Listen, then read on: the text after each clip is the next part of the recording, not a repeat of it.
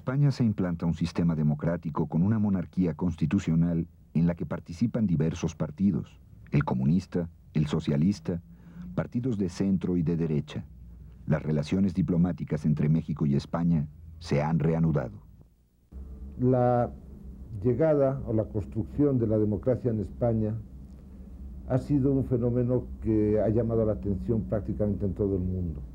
Primer lugar, porque no se esperaba una transición tan pacífica, tan calmada, tan pactada, como dicen los propios españoles, la creación de una constitución, de un nuevo régimen de partidos, de un régimen de libertad, de reconocimiento de las nacionalidades españolas, fenómeno que había sido quizá un anhelo en los años 30 y que después había fracasado.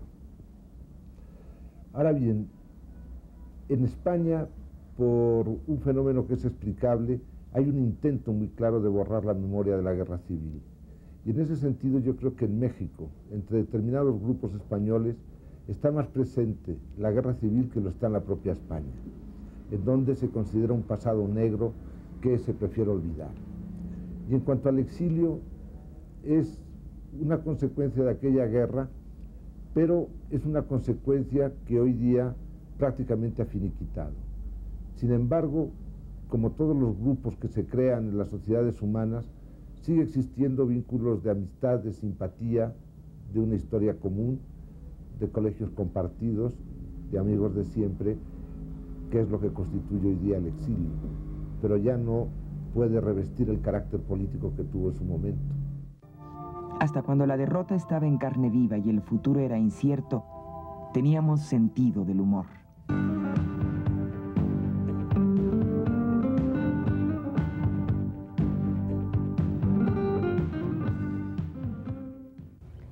La casa de mi tío estaba encima de una pequeña montaña que daba casi al, al río Vidasoa, que es un río, no es muy grande, pero es el que separa Andaya de Irún. Allí esa parte le decían el Parlamento, porque iban los españoles a hablar con los de Irún y se insultaban, porque los de Irún no siempre eran republicanos.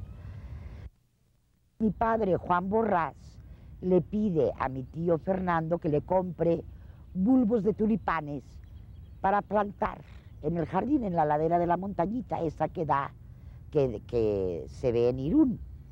Y claro, le pide los colores y todo. Mi tío los, los manda a comprar. Mi papá los planta y viene la primavera y salen. Sale la bandera republicana a todo color y enorme que son las pequeñas venganzas que dan grandes satisfacciones en esta vida. En realidad soy muy poco típico porque yo lo pasé bastante bien, pero yo decidí no preocuparme. Es decir, yo estuve esquivando naturalmente, dos o tres veces estuvieron a punto de encarcelarme y esas cosas, sin mucho motivo, porque yo en realidad no había hecho más que ser soldado, que no tenía ningún grado de... Pero de todas maneras, eh, el nombre de mi padre era todavía un poco difícil y entonces yo, eh, pues aparentemente era como tantos que había entonces, yo me pasaba paseando, yendo al café, sentado como si fuera un señorito. Bueno, en realidad soy bastante señorito. Yo pienso que la gente que llegó mayor, pues fue muy, muy trágico para ellos, porque era a la mitad de la vida de uno, es muy trágico perder todo y tener que reempezar a rehacer una vida pero nosotros éramos jóvenes, entonces para nosotros era todo mucho más bonito que como estaba Europa en aquel entonces, pues para nosotros era precioso aquel, aquel ambiente y todo eso. Nosotros estábamos llenos de humor, además no teníamos ningún respeto por el dinero. Juan Mingorance venía a mi casa, que era un pintor amigo de, de Gerardo, y me decía, oye, ¿tienes algo de dinero? Y digo, hombre, tengo 20 pesos. Y dice, pues es que no tengo un quinto. Toma, 10 para ti, 10 para mí. Así era como vivíamos nosotros. Comprábamos los muebles en la lagunilla. Y, en los mercados comprábamos cosas para adornar la casa. Y de veras era muy, muy bello, de veras. Me gustaba muchísimo.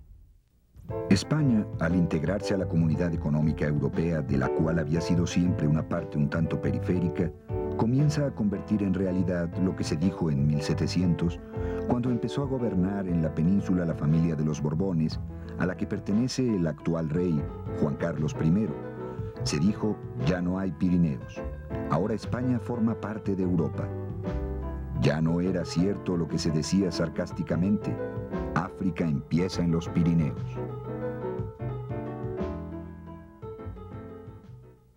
Eso sería un orgullo para nosotros. Nuestro pasado es africano, árabe. Por los árabes nos llegó mucho de lo más importante de nuestra cultura. Y no nos avergonzamos, al contrario, es como si nuestros hijos o nuestros nietos se avergonzaran de su pasado español o de su pasado indígena, que muchos lo tenemos. Eso es lo hermoso de los pueblos mestizos, como el español y el mexicano, que tenemos muchas culturas de las que presumir. Ellos llegaron y se formaron aquí en México. Se han integrado a la vida mexicana, pero sin olvidar esas raíces fundamentales de España porque han entendido lo que don Alfonso Reyes, ese gran amigo de los desterrados, sabía perfectamente, que somos un solo pueblo. Hay dos Españas, una atlántica y otra americana. Nos unen la misma lengua, los mismos intereses, aún, yo digo, la misma marginación. Curiosamente, por no pertenecer a una cultura de metrópoli, la cultura española se ve relegada y todos allá en España y aquí, los transterrados de la primera generación, los de la segunda y los mexicanos han ido trabajando codo con codo para fortalecer, para dar una idea de lo que es esta cultura nuestra, que es la cultura hispánica en general.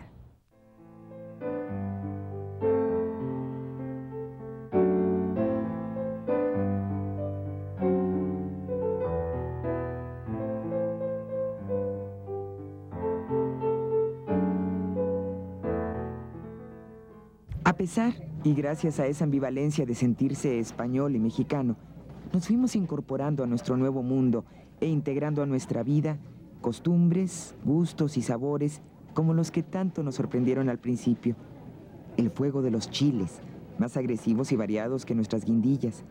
La variedad infinita de manjares basados en el maíz. Tacos, tamales, tostadas, panuchos y toda una gama que va desde el bravo hasta el suchate desde la machaca y el chilorio hasta la sopa de lima y los papazules. Todos ellos hermanados con nuestras paellas y fabadas, nuestros gazpachos y nuestra tortilla de patatas que algunos mexicanizan con salsa de mole, ese mole que al principio veíamos con recelo. Tan se hermanaron las cocinas que en nuestro centro republicano el platillo especial es el norteño cabrito al pastor. La cocina española, ampliamente conocida ya en México, tuvo sus grandes promotores.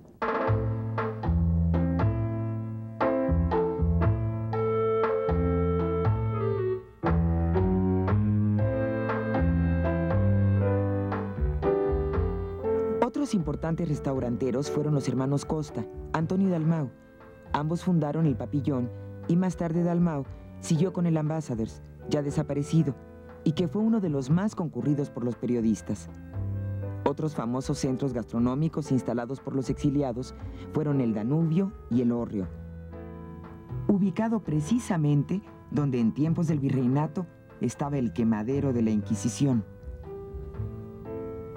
Se podría acotar que si la cocina hispana era muy popular antes del exilio republicano, después recibió un impulso extraordinario, y que si antes hubo una conquista con la espada y con la cruz, esta última, con la olla y la sartén, ha dejado también huellas profundas en nuestra patria y sobre todo más suculentas.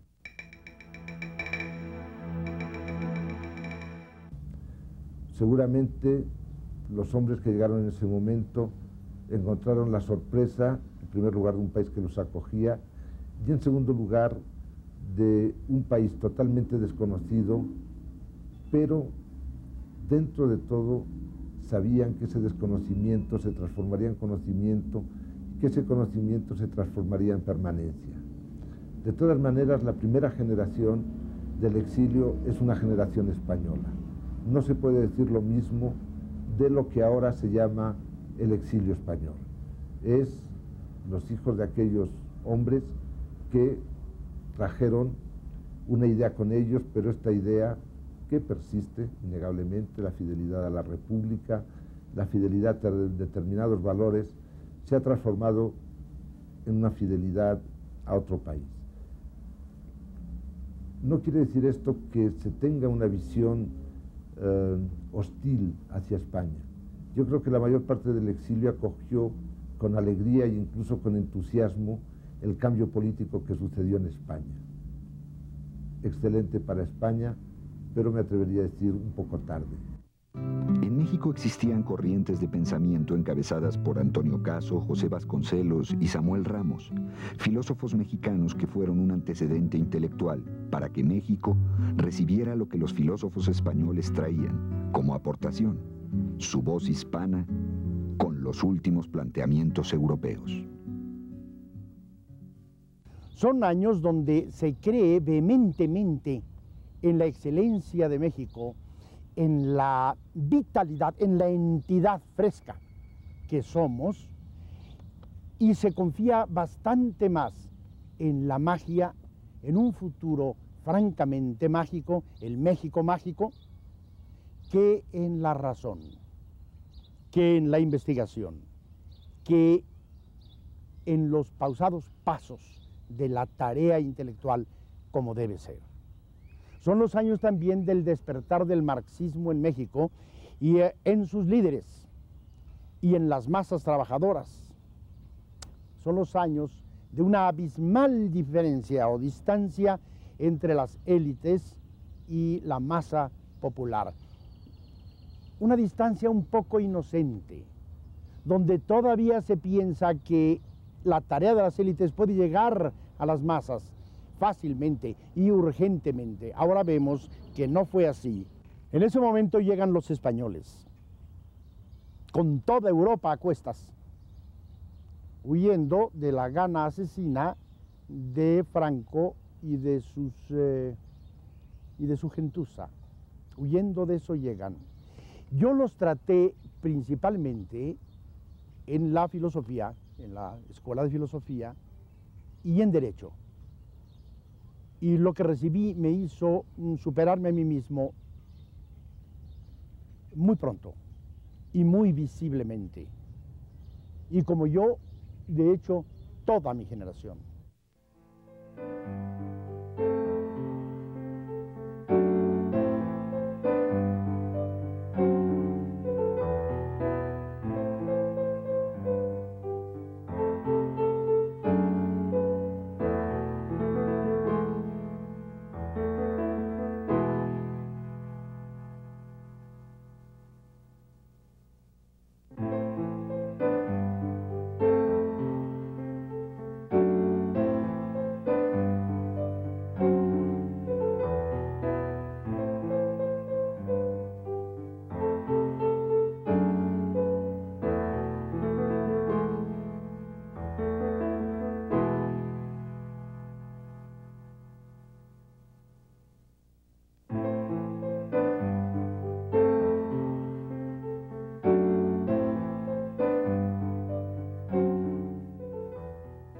La salvación de la circunstancia personal de que hablaba Ortega y Gasset llevó a los refugiados a desarrollar actividades con un gran entusiasmo vital y por ello obtuvieron éxito en la industria en un mercado nacional ávido de nuevos productos y en plena transformación.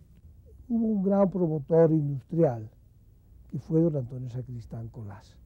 Don Antonio, este, ya sin dinero de la República, sino con dinero de capitalistas mexicanos, pues, asociado con algunos capitalistas mexicanos, fundamentalmente con don Pablo Macedo, fundaron lo que se llamó Sociedad Mexicana de Crédito Industrial.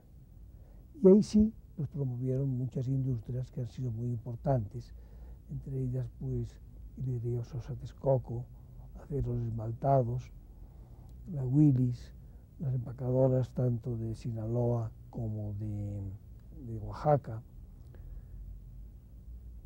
hubo otras empresas más chicas, la ferretera, es decir, son las industrias, la mayor parte de ellas de las que hoy forman Somex, sino que entonces Somex era mayor de lo que es ahora, había más industrias. que controlaba este, Sociedad Mexicana de Crédito Industrial, que lo que hoy está bajo el control de Somex. Muchas de estas empresas, algunas por, por unas cosas, otras por otras, han ido cerrándose. Algunas de ellas quedan en pie, pero muchas de ellas han desaparecido o han sido absorbidas eh, por, eh, por otras empresas mexicanas.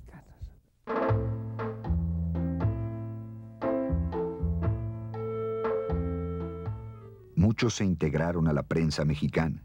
Desde que llegaron los primeros de la Casa de España en México en 1938, varios publicaron crónicas, artículos y críticas sobre diferentes especialidades.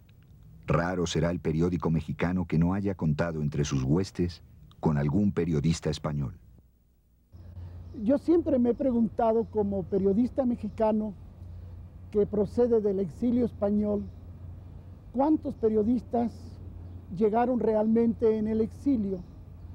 Si tomamos el dato que aparece en un libro publicado en España en 1976 y llamado El exilio español, en tiempos ya de aflojamiento de lo que representó esta oleada de seres humanos, muchos de ellos intelectuales o profesionales, a México, nos encontramos con que la cifra sería, a mi juicio, muy pequeña, pues está fijada en 55 periodistas. Si ahora mismo es difícil trazar bien claramente una frontera entre lo que es un periodista y un escritor, entonces, y tratándose de los españoles, la dificultad era todavía más grande, porque en realidad y en términos globales, el periodista español que llegó con el exilio no era un profesional como los que acostumbramos a conocer enseguida, y yo mismo me hice de eso, que cubriera las informaciones, los reportajes, con ese estilo que el dinamismo del periodismo norteamericano le ha dado a todo el continente y también en México. Hubo también un campo, el del periodismo cultural, que atrae a personas que no llegaron como tales periodistas y que ejercen este periodismo realmente brillante y ya muy enraizado en las cuestiones culturales de México y de América Latina. Me refiero a los suplementos culturales. Entonces nos encontramos que hay artistas, pintores, no específicamente encasillados en las profesiones como periodistas, que son creadores de este periodismo cultural en México a partir de su presencia en el exilio y por el exilio.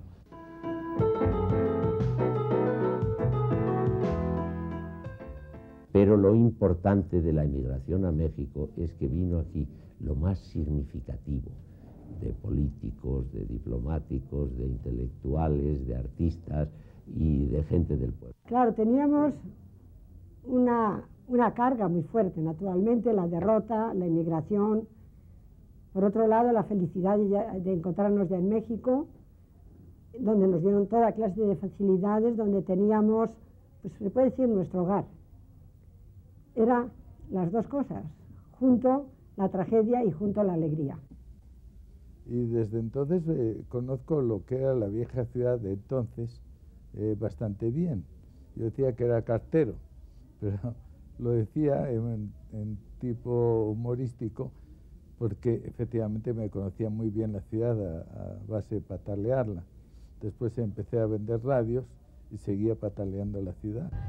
Yo estoy encantada en México. Hazte cuenta que, que desde que abrí los ojos al mundo estuve en México. Lo quiero muchísimo. Quiero mucho a todos los mexicanos. Los que llegamos jóvenes, que estudiamos aquí la carrera. Y por lo tanto, pues ya no somos, en fin, vinimos ya adolescentes, si se quiere, o jóvenes, muy jóvenes, y estudiamos aquí la carrera. También yo creo que en casi todas las facultades eh, de la universidad, fundamentalmente, también del Politécnico, en los primeros años hubo un grupo de gentes que nos dedicábamos a trabajar, eh, a estudiar, para prepararnos para ser técnicos.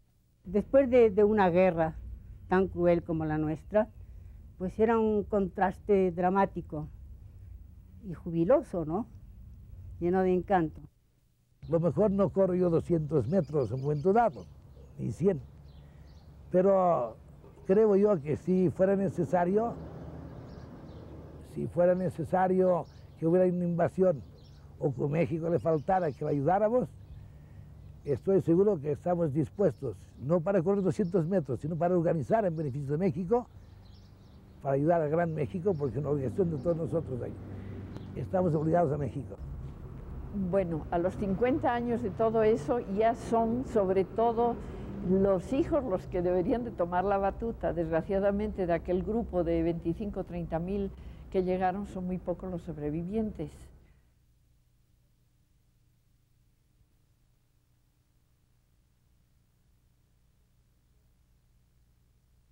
Yo quisiera en ah, esta parte final de nuestros programas hablar de ese otro exilio, el exilio anónimo de miles y miles de hombres, mujeres, niños, ancianos, que se mezclaron en la vida diaria, en la vida de todos los días, con los niños, los hombres, las mujeres, los viejos de México, y cómo en ese trato diario supieron también transformar nuestras relaciones sociales. Cómo también ese exilio anónimo transformó radicalmente la patria nuestra. México, tierra de exilios en diversas ocasiones. En aquel momento, en 1939, exilio para aquellos que habían perdido la libertad y que habían visto reducidos sus derechos. Tierra de exilio también muchas otras veces en América Latina, y tierra esta nuestra que ha sabido recibir y recuperar la inteligencia, la capacidad creadora, las obras de otros pueblos.